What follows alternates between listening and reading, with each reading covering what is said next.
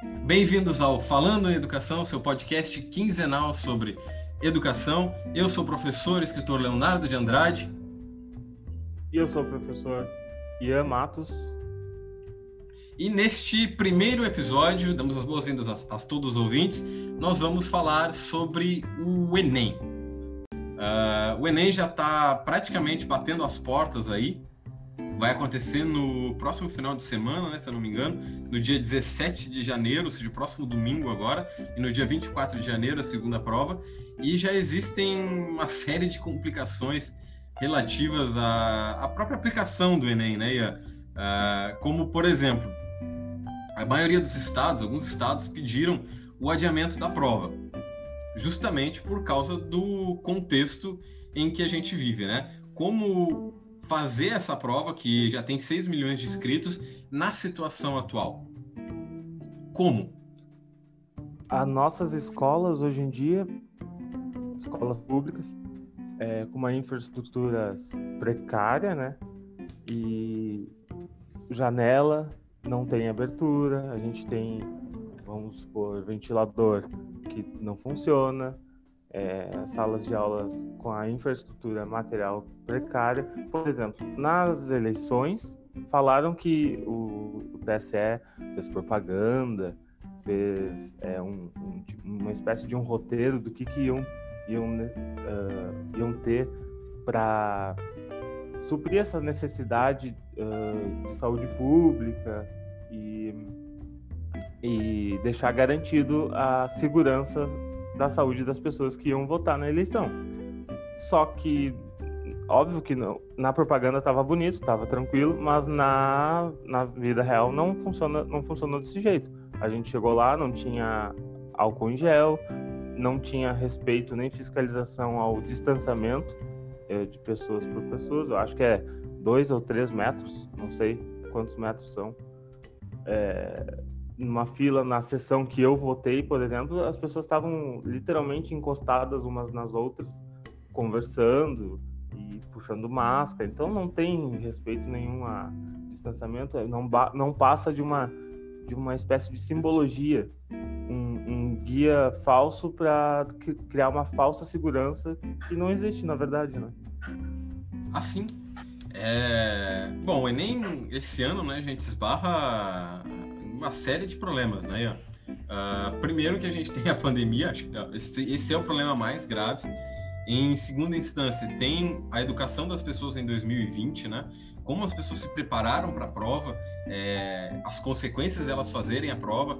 Tem a indecisão do INEP sobre o SISU, sobre algumas notícias que saíram. Se eles não sabiam se utilizar é, nota do ano passado no SISU, se utilizar nota desse ano, a a disfuncionalidade né, do Milton Ribeiro, o atual ministro da Educação, e do Alexandre Lopes, o atual presidente do INEP, se mostra justamente nessa política pública deles não saberem como fazer a prova, de não saberem a, a futura aplicação da prova e de, francamente, não saberem absolutamente nada sobre o que eles estão fazendo, né? Como, como o Ian mencionou, a gente tem esbarra nas estruturas das escolas. A gente estava conversando pouco antes do, de gravar o programa e eu mencionei que na época que eu fiz o Enem, eu fiz numa escola na minha cidade natal, né, é uma cidade menor que eu moro agora, e era verão, né, o Enem aconteceu em dezembro, aquele calorão assim, e as janelas estavam fechadas porque elas estavam trincadas, elas não abriam mais. E só tinha a porta aberta e um ventilador. Se a gente precisa manter o distanciamento na modalidade atual e precisa que os ambientes estejam abertos, como que essa escola vai ter estrutura hoje? O, a resposta do INEP ao, aos estados que pediram os adiamentos né, foi de que era inviável fazer o adiamento nesse momento por questões econômicas, ou seja, porque a prova já tinha sido produzida, por questões de que eles estavam preparados para manter é, as condições de distanciamento social, ou seja, estavam preparados para atender a demanda da pandemia, porque haviam atendido nas eleições, né? A comparação é de que nas eleições haviam muito mais pessoas, e como o Ian mencionou, as eleições foram um caos, é, não tinha distanciamento social, imagina, né, esses espaços escolares, assim, sem distanciamento social, sem álcool gel para a população. Como que o MEC e o governo federal vão atender escolas mais carentes? Terão sorte, eu digo, terão sorte aqueles, aqueles estudantes que forem fazer Enem numa escola que não tenha janela. porque aí eles vão ter efetivamente um, um ambiente arejado, né? E que a gente sabe que tem muitas escolas assim, infelizmente. Então, como que é, é, é, basicamente inviável, entende? Fazer o Enem nessas circunstâncias. A minha opinião é de que o INEP deveria ter atendido ao adiamento. A gente entende que tem várias pessoas que estudaram durante o ano, de que o Enem está aí, de que as pessoas precisam seguir a vida, mas eu não vejo formas em, em que as pessoas façam essa prova e saiam com saúde dela, em que as pessoas façam essa prova com segurança, né? É, esse modelo de distanciamento social que a gente tem atualmente, dos 3 a 5 metros, ele é um modelo muito antigo. A própria OMS já declarou que o ideal de modelo de distanciamento social seria de 10 metros para cima. E não tem como fazer isso numa sala é, do tamanho que são as nossas salas de aulas atuais. Né?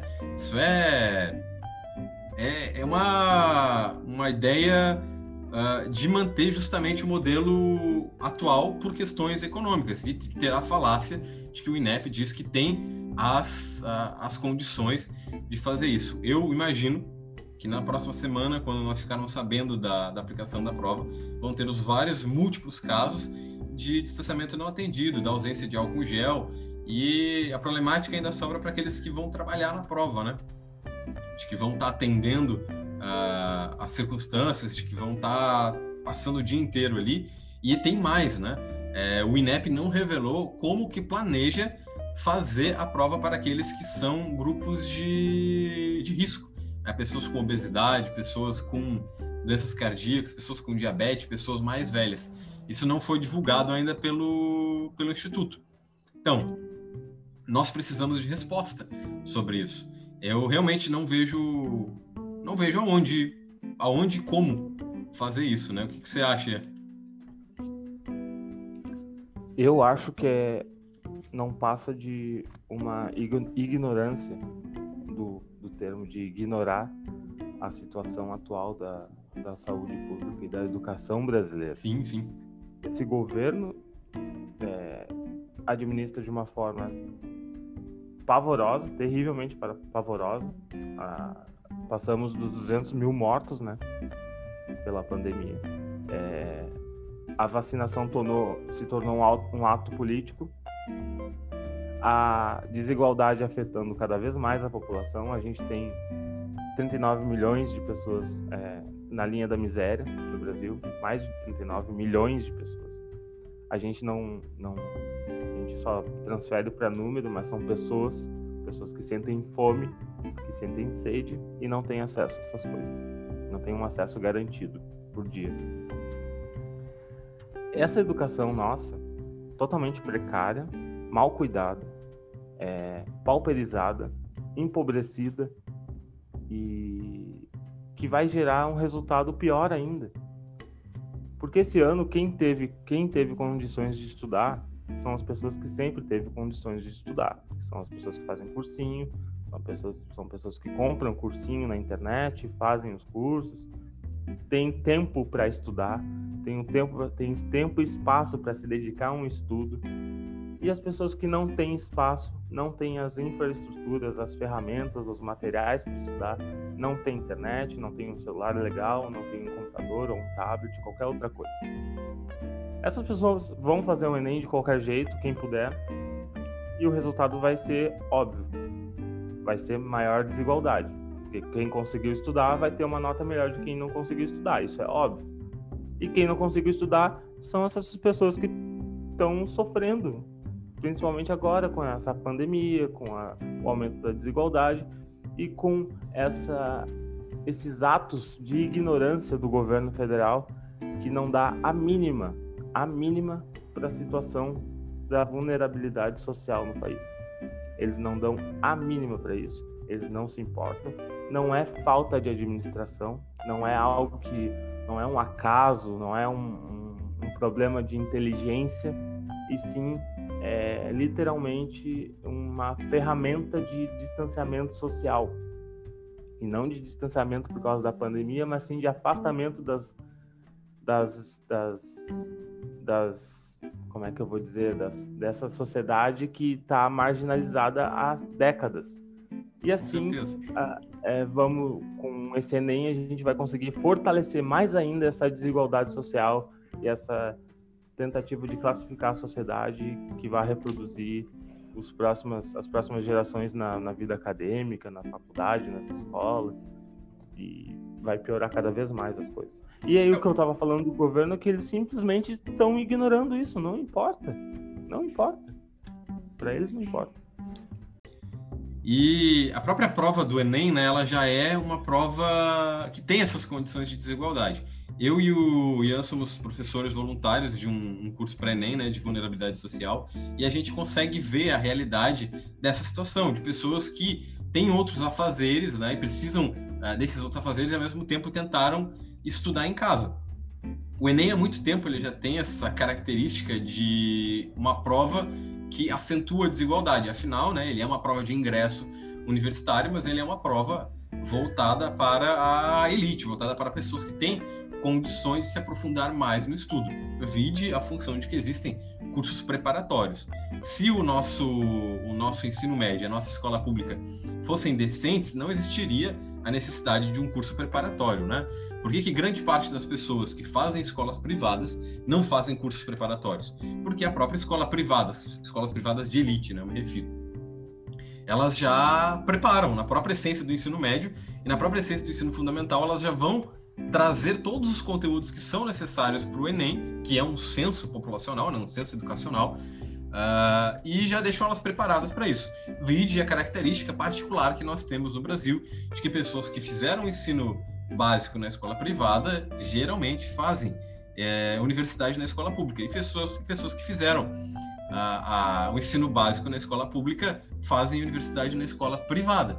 Então, a prova em si já tem essa característica. No momento atual, ela vai, imagino, uh, acentuar mais, né? Como o Ian falou, vai acentuar mais essa situação, porque basta que a gente pegue a, a realidade brasileira de educação. A gente não precisa ir muito longe para falar sobre isso, né? O IBGE liberou essa, esse ano uma pesquisa mostrando que uma em quatro pessoas no Brasil não tem acesso à internet é muito claro também que bastante, uma porcentagem muito grande dessas pessoas não tem acesso nem a saneamento básico, mas vamos focar na ideia da, da internet. E o ano de 2020 trouxe uma característica muito acentuada na educação, né? O desafio que a gente teve na educação esse ano foi como ensinar através das redes. E o que a gente mais tem são relatos de professores que aprenderam a ensinar através do WhatsApp, através, através do TikTok, através do Facebook, através do Instagram, que conseguiram divulgar a ciência e conseguiram é, aprender a ensinar através desse modelo remoto, né? Não, não vamos confundir ensino à distância com modelo remoto, porque uma coisa é uma coisa e outra é outra. Mas que conseguiram se atualizar, aprender a editar vídeo, aprender a utilizar Chroma, aprender a fazer mil e uma reviravoltas, seja para ensinar na escola pública, na escola privada, para ensinar alunos uh, particulares, né? E ao mesmo tempo, nós temos os alunos que uh, dessa porcentagem de uma em cada, em cada quatro pessoas que não têm acesso à internet, grande parte dessas pessoas, segundo o IBGE, mais de 50% dessas pessoas acessam a internet pelo celular. Agora, eu deixo a questão: como estudar somente pelo celular? Como estudar em uma casa que tem dois cômodos e se divide com oito parentes. Como estudar em uma casa que tem goteiras, como estudar em uma casa que não tem saneamento básico, como estudar é, em uma casa que necessitou de auxílio emergencial para poder se alimentar, para poder regular as contas, para poder simplesmente sobreviver, né? Como que a gente faz esse estudo? Com a ausência da escola, modelo que o Estado sugeriu com a sua internet de graça, é, e os professores receberam alguns computadores, por exemplo, é, simplesmente não funcionou, né? Eu tenho de, de exemplo de professores que eu conheço aqui do Estado, de que haviam, às vezes, na sala de aula, três, quatro alunos do que deveria ter 40 na chamada. Então, a evasão, ao menos aqui no Rio Grande do Sul, foi muito grande. É, se a gente pensar no ensino médio de alunos que estavam né? Uh, para uma criança até a situação pandêmica que a gente viveu não foi tão grave, né? Eu ouvi de muitos que preferiam inclusive estudar em casa. Mas para o adolescente que teve que cortar contato com amigos, teve que cortar contato, uh, cortar contato com a escola, sentiu muita falta desse contato, precisou aprender a estudar, uma coisa que não era do seu do seu hábito, né? Como que essas pessoas vão ficar agora para fazer o ENEM? Sem falar no num apoio que uma criança deveria ter em casa para estudar, né? Exatamente. O que a gente vê de exemplo é, por, por, por convivência de pais que largam o celular na mão da criança para a criança assistir vídeo e parar de incomodar. É, eu conheço exemplos de crianças que não estudaram nada esse 2000, 2020, não estudaram absolutamente nada. E os pais não se importam porque não sei, literalmente não sei. Uh, essa, essa, esse nosso, nossa educação hoje em dia, agora com a pandemia, é totalmente instável. Na minha opinião, a gente está num momento super instável e que, dado a circunstância de que o uso da internet parece que favorece e ou pelo menos facilita um pouco do acesso à educação, na minha opinião é um pouco ilusório até facilita sim a pesquisa, é fácil de usar, é tranquilo para escrever, para ler alguma coisa. É, mesmo com vídeo aula, vídeo aulas é, por videoconferência e videochamada, mesmo assim eu acho que a gente perde muita coisa do que se fosse reproduzir isso dentro de uma sala de aula. Uma sala de aula com uma estrutura legal o suficiente com o professor e os alunos. Eu acho que a gente não deveria é, reforçar o uso da, da, Claro, em momentos como esse a gente, a gente tem que se adaptar, mas eu acho que a gente ainda tem que defender muito a, a, a sala de aula e a aula presencial, porque é a melhor, o melhor método de, de desenvolver a capacidade de uma criança, de um jovem, e é o método mais seguro e, e mais garantido do que deixar em casa. Por exemplo, é, o exemplo que eu falei de crianças que não estudaram um ano inteiro, também tem exemplo de crianças que estudaram um ano inteiro. Os pais estavam do lado, ajudando, é, corrigindo e, e pegando na, na, no lápis para ajudar. Só que teve pais que não, teve pais que estavam de férias, tiraram férias do ano inteiro na pandemia e os filhos ficaram também em casa, é, passaram o ano inteiro no celular, olhando vídeo, bobagem no YouTube. E o que, que vai ser dessas crianças daqui a um pouco?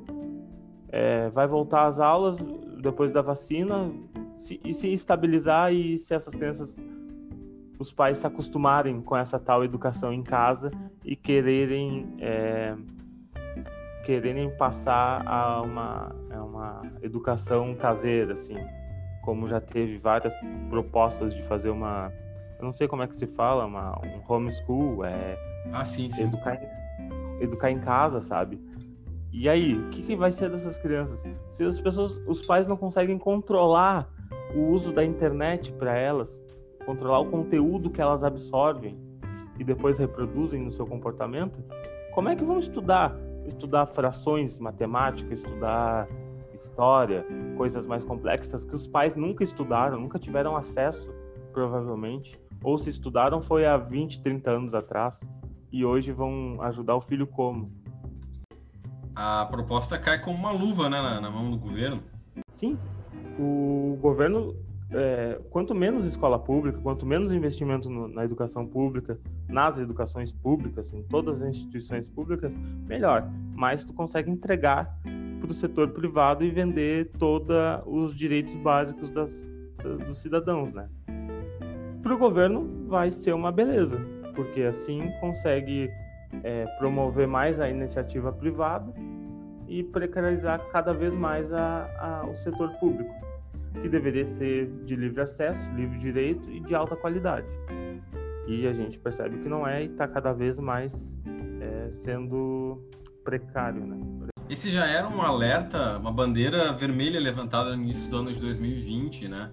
É, principalmente quando começou a funcionar a coisa do remoto e quando a nossa federação e o MEC começou a dizer que funcionava, porque estamos distribuindo notebook, é, internet de graça para os alunos e professores que querem acessar e como toda a questão governamental, principalmente educacional, na teoria funciona, né? Porque o governo diz que funciona, está perfeito.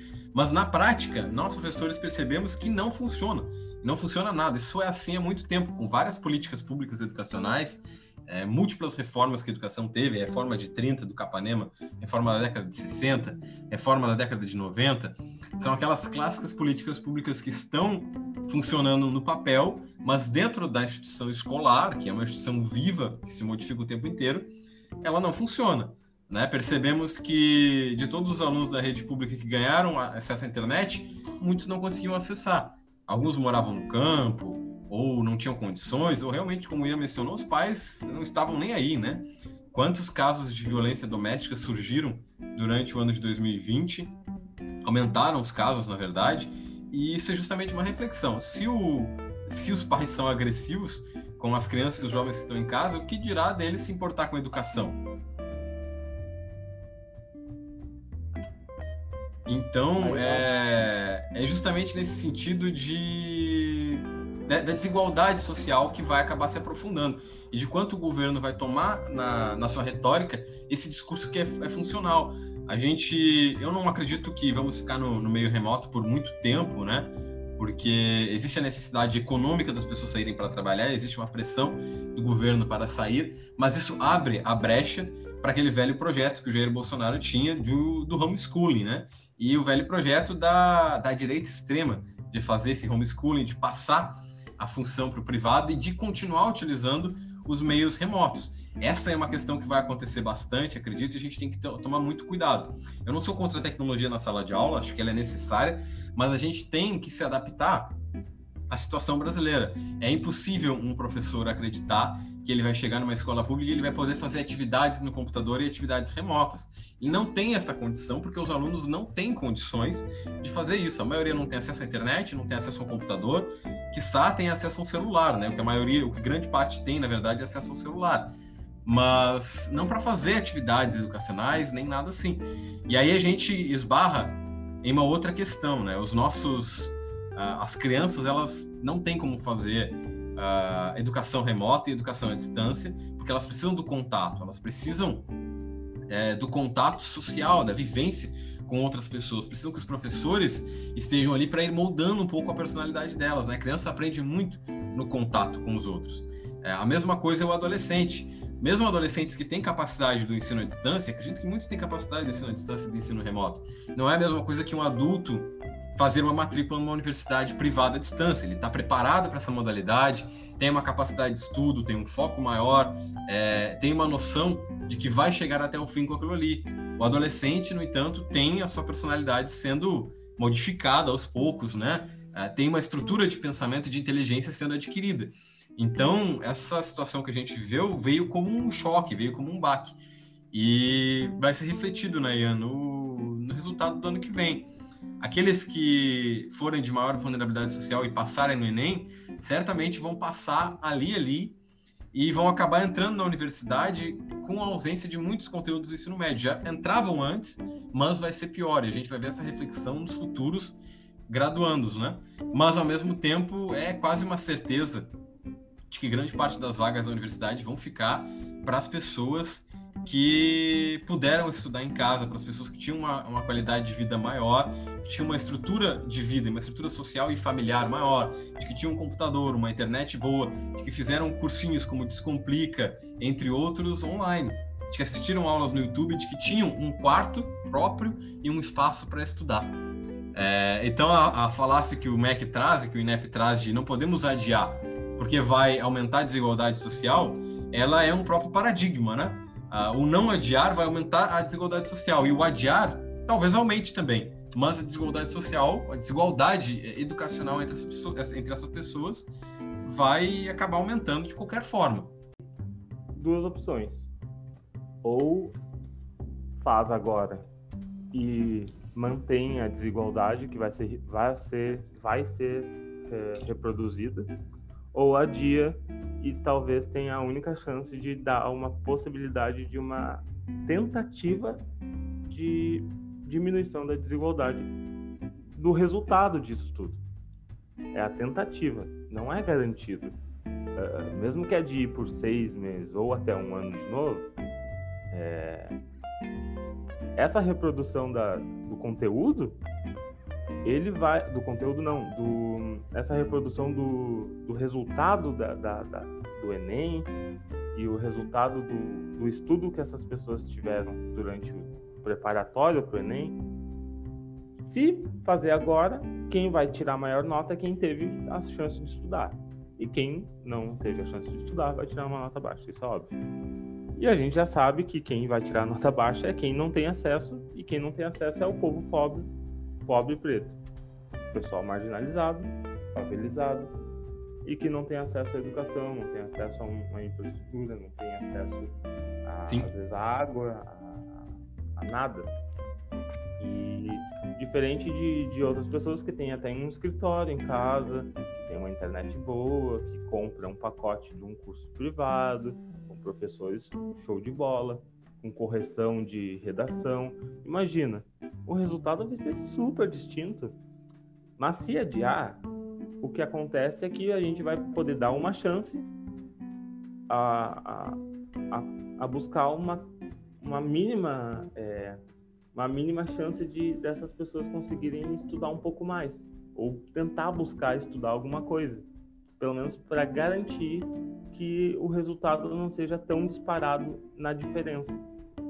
Esse Enem deve ser adiado, deveria ser adiado, deveria ser adiado. Concordo. É uma, tirando a questão de saúde pública, são 6 milhões de estudantes, escolas fechadas, precárias, sem ventilação, sem álcool gel, que provavelmente não vai ter, como também não teve nas eleições, e tudo que a gente já, já falou, é, é uma questão de saúde pública, é um risco à vida do, dos estudantes, é um risco da a vida dessas gerações de pessoas que vão ser as pessoas que vão tocar a, distintas áreas da, da, do mercado interno brasileiro e da, de tu, todas as áreas profissionais do Brasil.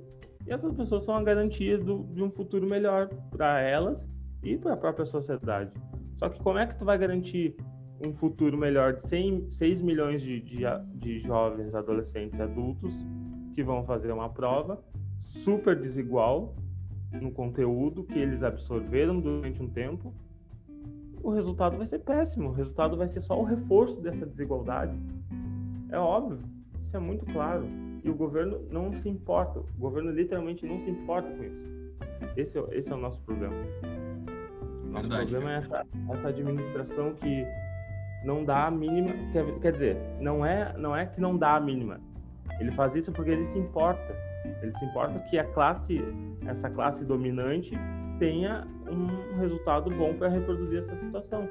Não é um acaso, ah, que pena, que pena que o pobre não vai conseguir tirar uma nota boa. Não é, é ainda bem que o pobre não vai conseguir tirar uma nota boa, porque assim o, o, o, a classe dominante tira uma nota bem melhor e consegue reproduzir, uh, passar a reproduzir, passar um degrau a mais nessa cadeia de reprodução da desigualdade do Brasil Sim. que favorece a quem domina e não a quem a quem pertence.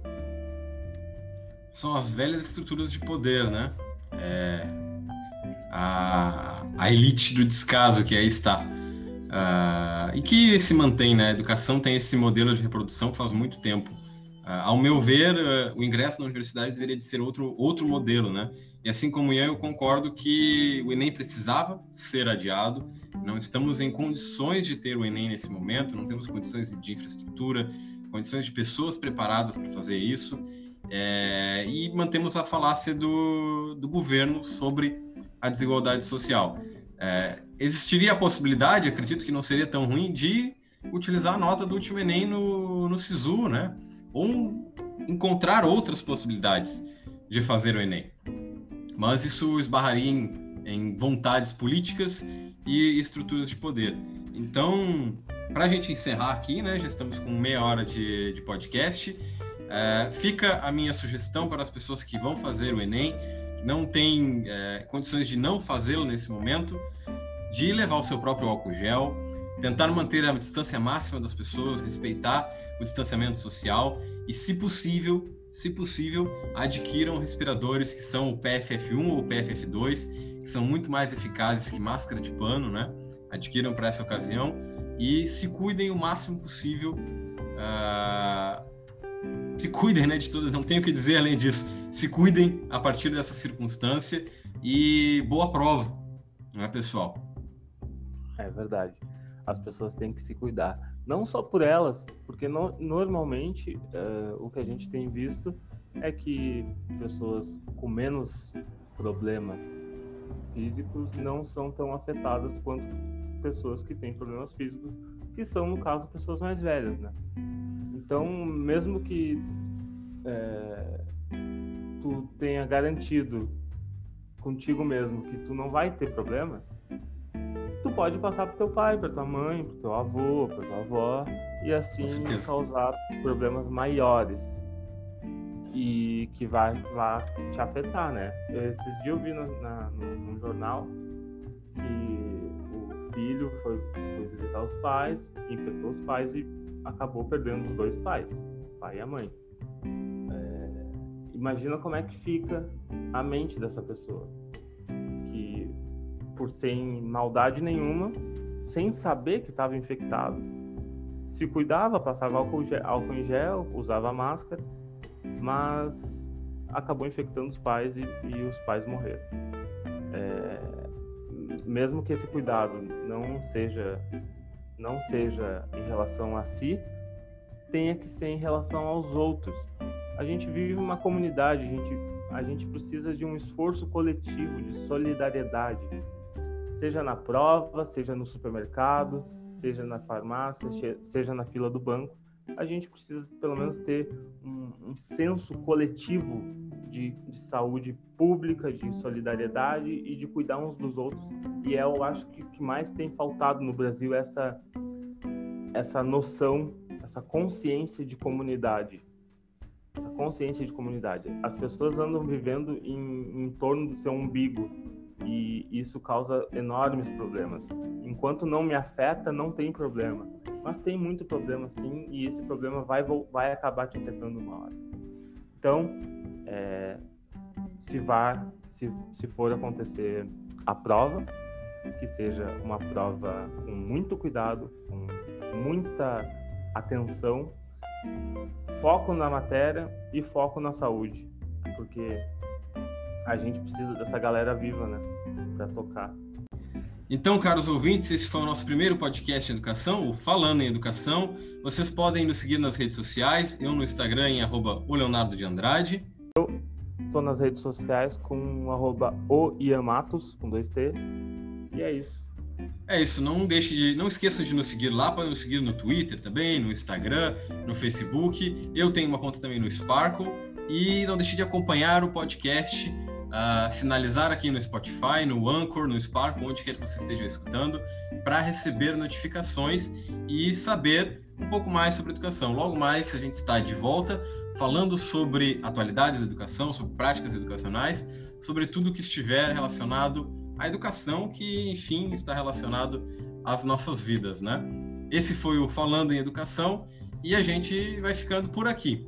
Quer deixar uma última mensagem, Ian? Cuidem de si e cuidem dos outros. Muito obrigado. Isso aí, pessoal. Até a próxima. Uma lua, um queijo e um beijo.